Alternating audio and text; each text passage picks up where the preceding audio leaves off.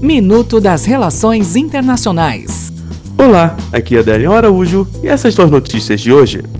China.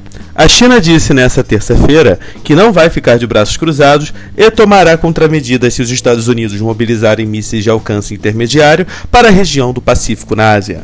Estados Unidos. Secretário de Defesa norte-americano Mark Esper disse que os Estados Unidos pretende prevenir qualquer invasão unilateral da Turquia no norte da Síria. Alertou, dizendo que qualquer movimento dessa natureza por parte dos turcos será inaceitável.